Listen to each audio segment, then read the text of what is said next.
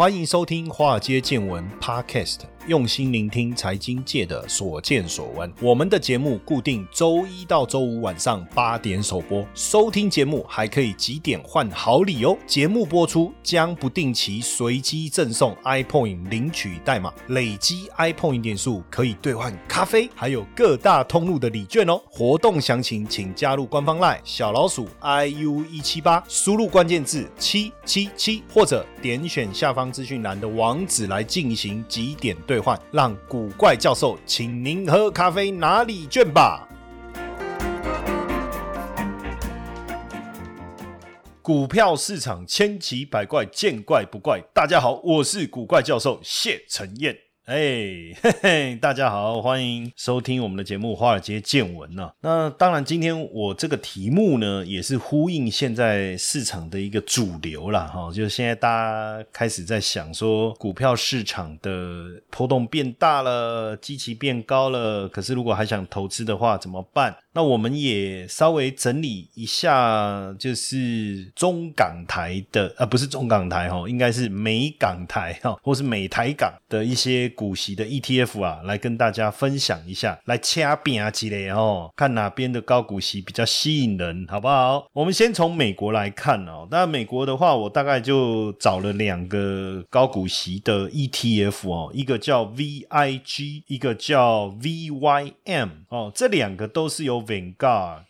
这个先锋啊 ETF 发行公司所发行的哈，这个在国外知名的先锋基金公司啊，是最早开始推行 ETF 投资观念的。哎，这两档 ETF 的历史都非常的悠久，算是悠久了，还不能到非常，因为都是从二零零六年开始的哈，那规模也都相当的大。我们来介绍一下哈，这个 VIG 呢，它的股票代号就叫 VIG 啊，ETF 全名是什么？股利增值哦。股利增值的 ETF 哦，是二零零六年成立的。那这一档 ETF 呢，它是追踪纳斯达克 （NASDAQ） 美国股息表现精选指数。哦，那等于是筛选出过去每年都在增加现金股利的公司。哎呦，这个我在之前我们教大家如何投资高股息的那个独家课程当中啊，我们有特别跟大家介绍过现金股利的概念。有一种叫固定现金股利，就是它每年现金股利的发放都一样的；还有一种叫股利成长型，就它股利呢会持续成长的。那一家公司为什么它的现金股利可以持续成长？不得了，一定是公司的。获利持续在成长，才有这种本事嘛，哈。那所以他特别挑的就是现金股利持续成长的公司，哎，这个我觉得不错哦，有搞头，哈，这个我觉得有搞头。那它的持股产业主要落在哪些产业哦？主要是在工业哦，还有非必需消费品。很多人不太理解什么叫非必需消费品，什么叫必须性消费品。这个目前大部分的分类是这样：如果是化妆品啊，哦，然后像水啦这种喝的日常生活你一定要用到的，这都放在必要性的消费。那非必要的，比如说星巴克啦、LV 啦、珠宝啦这一类的哈。但有人说老师，这个没有珠宝，看我会死啊！哈哈 那那是黑喜拎大太极哦，那不是这样分类。那比较大的一个持股主要是 JP Morgan、John。森江省哈，Microsoft、Walmart、United Health、Visa、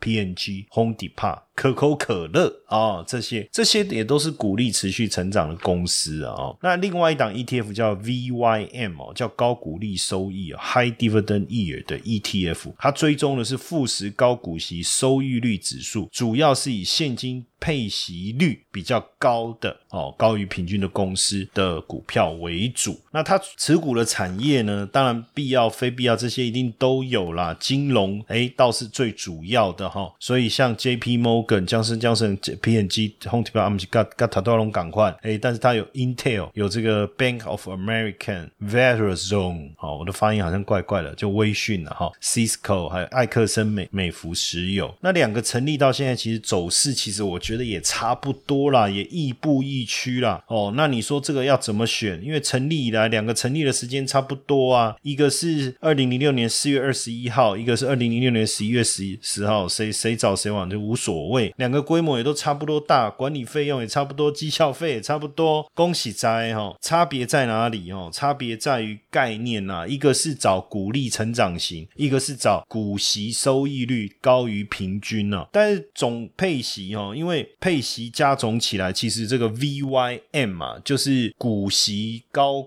算是高股息概念哈的这个 ETF 哦，总配息比较多。那如果我们对比一下过去几年哦，五年的一个配息的状况来看的话，二零一六年 VIG 就是股利成长型，它配了一点八二六，那 VYM 配了二点二零六。二零一七年 VIG 配了一点九一九，VYM 就是高股息哈，高于平均的，配了二点四零一。二零一八年、二零一九年、二零二，反正基本上 VY N 都配比较多了，所以如果给我选，那我当然股价走势差不多，然后配息却比较多，那你要选哪一个？当然选配息高一点的这一个哈。所以喜欢稳定配息的我们的听众朋友们呐，从前面的数据看得出来，VYM 每一股配息的现金会高于 VIG，那 VIG 的股性的成长性会稍微优于 VYM，最主要也是因为股利成长型的啊，在多头市场一定会更受到欢迎，就是。鼓励成长型代表它，简单说就是它的 EPS 一定也一直在成长嘛。那这样的公司其实市场会给予比较高的本益比，股价的表现也会比较好。所以如果这样讲，就是如果你要选，你是希望股价成长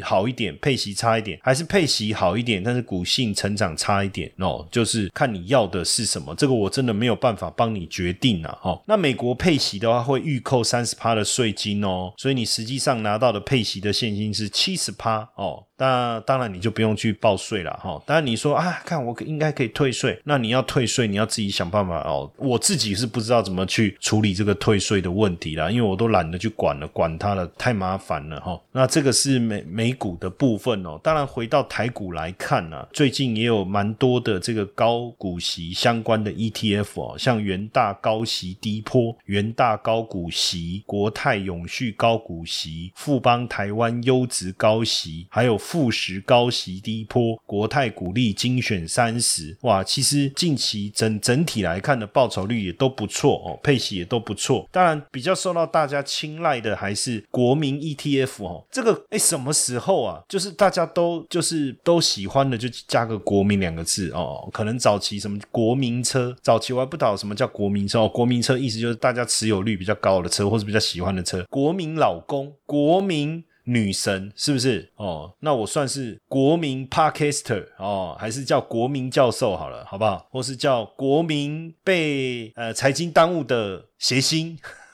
国民什么？国民什么？那这个国民 ETF，大家猜猜看是哪一档？就是零零五六哦，零零五六。那这个是最多人买的哈。那像刚才讲到的富邦台湾优质高息，一半是投资在传产股。那元大台湾高息低坡，有一部分是传产，一部分是电子哈。那这个国泰股利精精选三十，就比较高的比重是在是在电子哈。元大高股息，传产的比重哈，传产的比重，当然有一些调整，你可以。上这个像放 DJ F U N D D J，你就可以看到各个类股的一个比重，然后各个类股的比重其实都还是不太一样。那当然，元大高股息就是去选出未来会比相对比较高值率的三十档股票哦。那国泰股利精选三十，挑的也是股利发放比较好、比较稳定的哈。那现在也还有就是像这个元大台湾的高息低波，就是股利好，但是同时股价的波动要比较低的。那这样的话，可能传产股会稍微多一点哈。那像富邦台湾优质高息呢，它就是找优质。股哦，优质股，然后股利好的那 F H 富时的高息低坡，其实我觉得高息低坡这个概念啊，国泰股利精选三十跟元大台湾高息低坡，还有富时高息低坡三个概念是差不多哦，差不多。那我看过这个持股的一个成分股的一个内容啊，差异性也不太大，可能稍微有一些权重的不一样，但是整体来讲，我觉得持股的内涵是差不多的。那再来国泰的永续高股。息，因为永续的这个议题好像很夯啊，因为 ESG 嘛，那现在新闻啊，Google 也热搜哦，所以呃，有很多人就会想要比较一下零零五六跟这一档之间的一个差异哦。那当然从名称来看哦，高股息其实它当然选了三十档，就是针针对未来殖利率比较好的哦。那标的是以台湾五十跟中型一百为主啦。那永续高股息是以 ESG 成分股当中股息表现比较好的公司哦。那就这个啊费用来看哦，保管费两个是差不多，总费用率也差不多哈。所以我我我觉得还好，因为呃这里的差异性就不大。元大高股息目前的手续费应该是落在零点三呐，百分之零点三到。Sorry，经理费啊哈，就是基金经理人的费用。那永续高股息是零点二五，这差异就不大了哈，但少一点点呐。那个对我们来讲，投资人来讲，其实不会有太大的感受哈。但是从选股的一个标准来看的话，哈，这个永续高股息，息哦，它永续的意思，大家不要觉得说它的意思是说永远都给你很高的股息。我不知道有没有人是因为这样来选这一档 ETF，它不是说你永远都可以拿到高股息，是指永续概念股，就是现在所谓的 ESG 哦。所以它会针对最近十二个月年化股息值利率跟近三年的平均年化股息值利率来做一个股利分数的计算。以后来排序得分前三十名，好，它是用这样的模式。但是高高股息呢，就零零五六呢，它是用未来一年预测现金股利值利率。哦，最高的三十档来作为成分股，那就持股内涵就有很大的不同哦。像元大高股息，以八月的资料来看呢，就是长隆、友达跟群创哦。那因为这个是今年获利很好，预期获利很好，明年也能够配得出比较高值利率的啦。好，那国泰永续的话，呃，就是比较多电子啦，人保、光宝科啦、英业达、伟创啦等等，哦，等等。所以这个比较起来，其实你。你觉得哪一个会比较好？那当然看你自己。我是觉得都还好，也没有都很吸引我。因为就产业的角度来讲，并不是我特别喜欢的了哈。但是简单来说，反正大概都不会小于百分之四了哈。整体来看四，大概在四趴，诶也不一定哦。仔细的计算一下哈，三趴四趴左右啦，大概是这样哦。那当然就看你是要题材还是报酬，你你就在自己做一个这个筛选啊。因为毕竟。有时候跟大家分享这些资讯哦，很多人就因为问我说：“老师，那要选哪一个？选哪一个？”其实选哪一个，应该还是大家就资讯收集以后自己再做一个过滤。因为我帮各位做了一些比较嘛，哈。那因为 ETF 符合懒人投资，尤其是配息，尤其是配息的 ETF，对不对？那因为现在市场媒体的讯息也非常的发达，那现在大家又非常吹捧这个社会责任的议题，不论是 ESG 啦、公司治理等等，所以这几年确实，呃，永续概念的 ETF 就 ESG，ESG。如果你不知道什么是 ESG，你可以在这个 Mr. Bus 上面哈，你可以用 ESG 去搜寻一下。呃，搜寻我们华尔街见闻里面之前的节目啦，因为我们有谈过 ESG，有谈过哈，这样你会比较清楚。嗨，各位粉丝们，大家好！古怪教授与华尔街见闻团队祝福各位中秋佳节快乐。与此同时，也要和大家宣布一件重大资讯：我们投资新手必学系列课程上线喽！各种投资类型的课程，包含外汇、K 线、美股、商品，后续还会持续新增更多种类。每一门课程都有入门和变行。家从基础观念建立到实物操作训练，订阅财经研究室 CP 值会更高哦。点击下方赞助连接，观看 TOP 方案。最后呢，也邀请大家一起欢度中秋，分享这个喜讯。只要到古怪教授脸书粉丝专业置顶贴文留言，分享你的中秋节最喜欢做的事情，并且公开分享此贴文，就可以立即获得一千点的 iPoint 点数哦。快点一起来几点换咖啡，中秋吃月饼配拿铁最对味。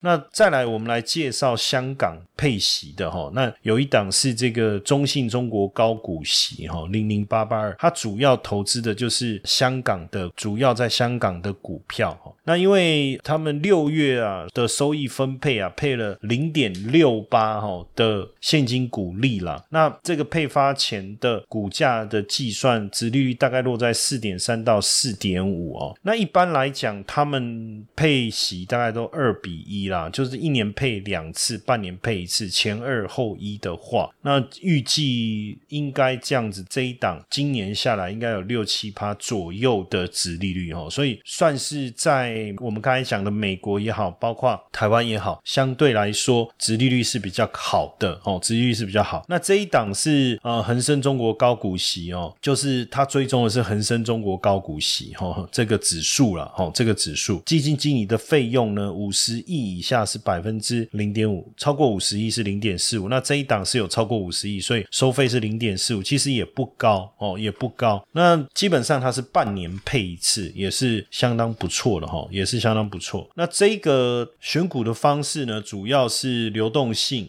成交量要大，要充足流动性的，而且排除博弈跟烟草的哦，而且配息呢要连续三年配发现金股息，同时也把波动度前百分之二十五剔掉。哎，所以这个部分其实当然不能说是一定是符合低波动了，但是也把高波动的剔除，而且是过去就有连续配息的实力的公司哈。那这样看起来确实是不错的哈，确实是不错。那因为呢，过去呢，它的值利率呢大概都落在七到八趴哦，七到八趴。更重要的事情是说，主要是因为投资这个港股哦，就算境外的哦，那这个目前呢，他们的持股当中呢，只有百分之四十哈是是会被列入这个境外所得，就是最低税负制的部分哦，其余的哦，就是这百分之四。十是视为境外所得，哦，视为境外所得，所以这样子就税制的部分，哦，因为假设你今天是台湾高股息好了，那它百分之百都要课这个所得税嘛，对不对？那如果是中国高股息，根据我们所找到网络的资料来看的话，它的成分股注册地是百分之十。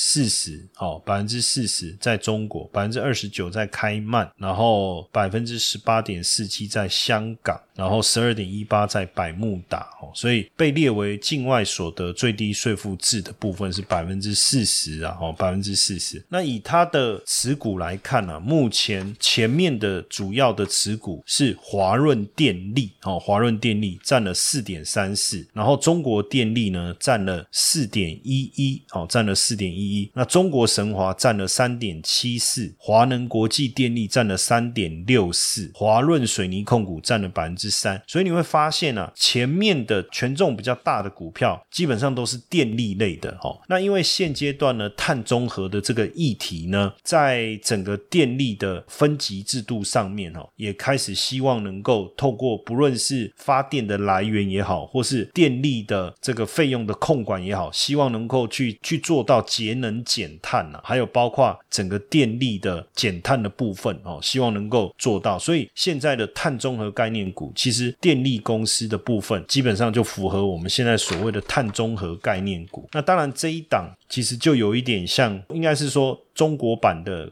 或是香港版的零零五六了哈，但是我看它的，因为它的选股的模式跟高股息还是不太一样。高股息是指未来的配息，这个是以过去的这个配息的一个状况来衡量。那因为现在确实通膨是持续在加速，那景气呢还在扩张，所以在景气复苏、景气扩张的过程当中，通膨还是势必会加温。所以在通膨加温加上现在所谓的碳中和概念的话，在选股上哦，在选股上，其实你就要往，比如说基础建设概念股啦，比如说银行类股啦、原物料啦、能源呐，还有港口相关的股票来挑选。那因为随着疫情逐步的一个缓解啊，未来就是逐步的解封哦，所以制造业产能也复苏，那民众搭机的需求也攀升，当然对于能源的也需求一定会提高，所以在它的持股里面呢，当然也有受惠航运相关的哦，像这。个中原海运还有远洋集团也是他们持股当中相当重要的一环了哈。那另外升息对于这个银行类股来讲，一定是相对来讲是利多。所以刚才台湾高股息的部分呢，如果你问我会比较喜欢哪一档哦，坦白讲，我会想要去挑的一定是这个金融股哦，金融股相对比重比较高的。之前我有跟大家分享过的，就是鼓励精选三十嘛，对对不对？然后同时它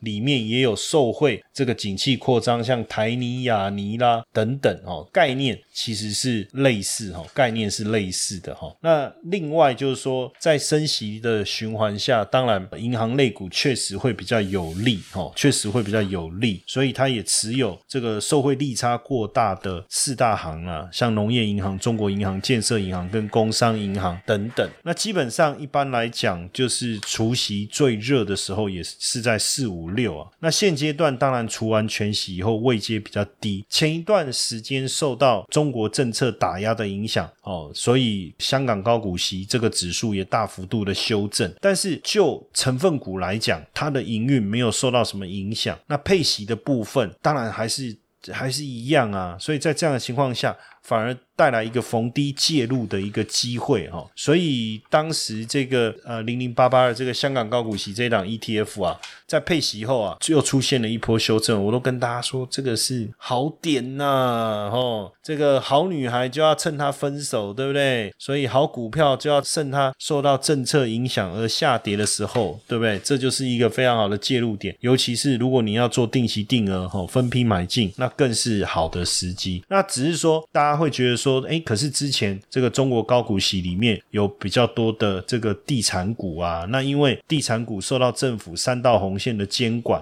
对不对？哦，那企业都在想办法降低债务啊，可是恒大又不断的暴雷，那这样子会不会影响？可是实际上，你如果中长线来看呢，你体质健康的地产股自然受到影响不大。其实这一波新的成分股也有做一些汰换呢，像刚才我们在跟各位讲的这个呃成分股前二十档，对不对？第一名华润电力，再来是中国电力，再来中国神华，再来是华能国际电力。到目前为止，你都还没有听到跟地产相关的股票嘛？哦，所以。ETF 的好处就是这样，它会随着市场的状态去做一些调整哦。那尤其是现在这个节能减碳的这样的议题，然后碳中和的议题，那尤其是这个中国的这个。电力的这个措施啊，走这个分时电价哦，那分时电价就是要引导用户来消峰填谷啊哦，所以完善的这个峰谷电价的机制，当然对电力公司未来的营运就带来一些帮助。那尤其是现在的这个也要开放碳权交易啊，整个大陆的碳排放的权利的交易开始启动啊，所以像。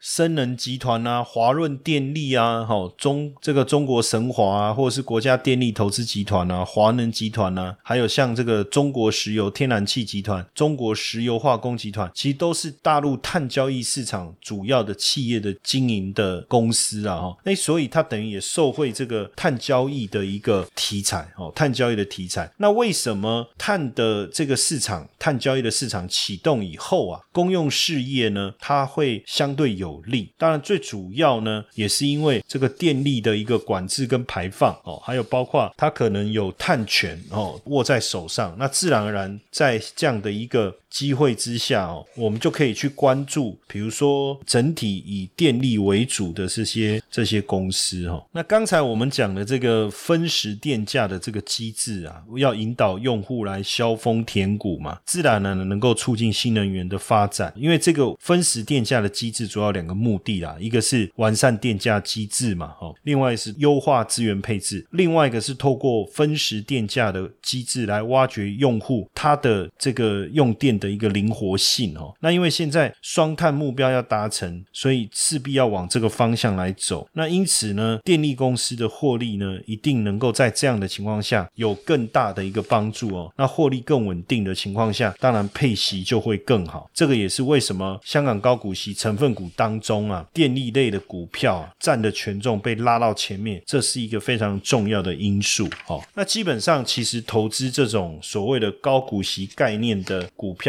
它背后还是有一个比较清楚的一个目的哦。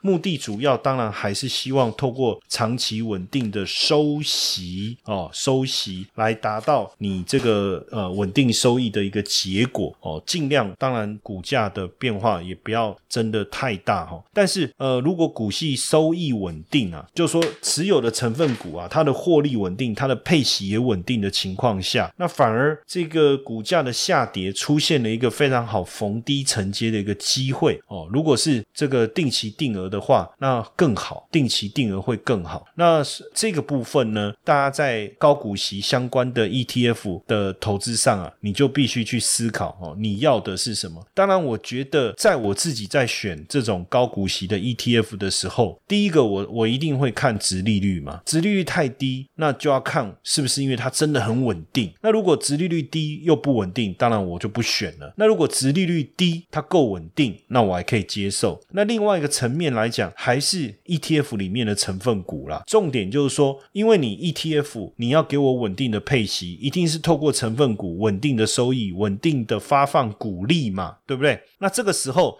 就要看它成分股目前的表现，还有它所属的产业。你说像电力啦、电信啦、交通啦这种接近不要讲垄断哈寡占性的这种事业呢，这种标的就是我最喜欢的。当然，在台湾你要有电信的，但是没有电力的，也没有高速公路，也没有这个自来水相关的都没有，只有电信类的。那所以如果有电信、有电力。有交通、高速公路等等这种比较偏公用事业哦，而且基本上也接近寡占的这种，它的获利一定稳定的啦，它比较不会遭遇到政策的打压，也不会遭遇到。景气循环的变化的冲击，那这样的一个形态的股类型的股票，它自然而然获利稳定，配息就稳定。所以，假如你今天是希望稳定配息的持股，那你就应该要不是光看这个 ETF 的名称高股息什么高股息什么高股息，重点还是它的选股机制以及它选股的内涵，就它持有的这个标的物是什么？我觉得这才是更重要的，我想要传达的一个重点，然后。那基本上，当然也希望大家在股票的投资上能够顺顺利利啦。不过，我觉得，呃，如果你今天你是年轻人，你想要这个追求高报酬，那当然高股息不适合你。但同样是年轻人，但是你说我要这个存钱，我要买房，我要娶老婆，我要办喜酒，我要买房子，哎。那当然非常好，高股息类的 ETF 就非常适合大家。但是切记哈，不要用一种套利的概念，就比如说我去办房贷，哎，房贷利率一点八八，然后我借一千万，借五百万，然后去赚这个股息的价差。那你说这样子也没什么不好，但是。因为你毕竟你借钱是一定要还，但是股价还是有涨跌，对不对？那你说我永远不卖啊，我股票永远不卖啊，反正那个息就不是就在那个范围吗？那这样做有什么不好哦？那当然，在这过程中你可能还是会面临一些不可知的风险啊。哦，那如果你今天你借钱，你想一下，你借房贷，难道你房贷本金都不用还吗？然后。